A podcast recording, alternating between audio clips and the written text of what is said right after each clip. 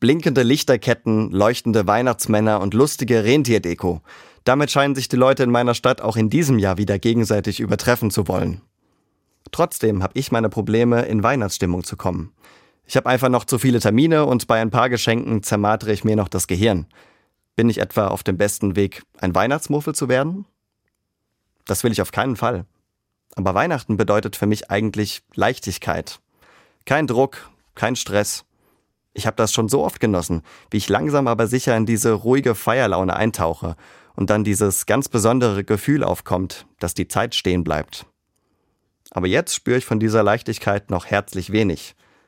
Aber Weihnachten ist doch mehr als das herrlich dekorierte Haus oder der leergefegte Terminkalender. Für mich geht es um das, was in mir drin passiert. Dass ich die Botschaft von Weihnachten mehr an mich ranlasse, dass Gott die Liebe ist. Dafür steht das kleine, unschuldige Kind im Stroh. Und ich glaube, wenn bei mir der Blick auf die Liebe an Weihnachten zur Hauptsache wird, dann ist es völlig egal, ob die Plätzchen selbst gebacken oder gekauft sind. Oder selbst wenn der Workload bis zum Heiligabend andauert und für die Weihnachtsdeko keine Zeit mehr war, dann ist trotzdem Weihnachten.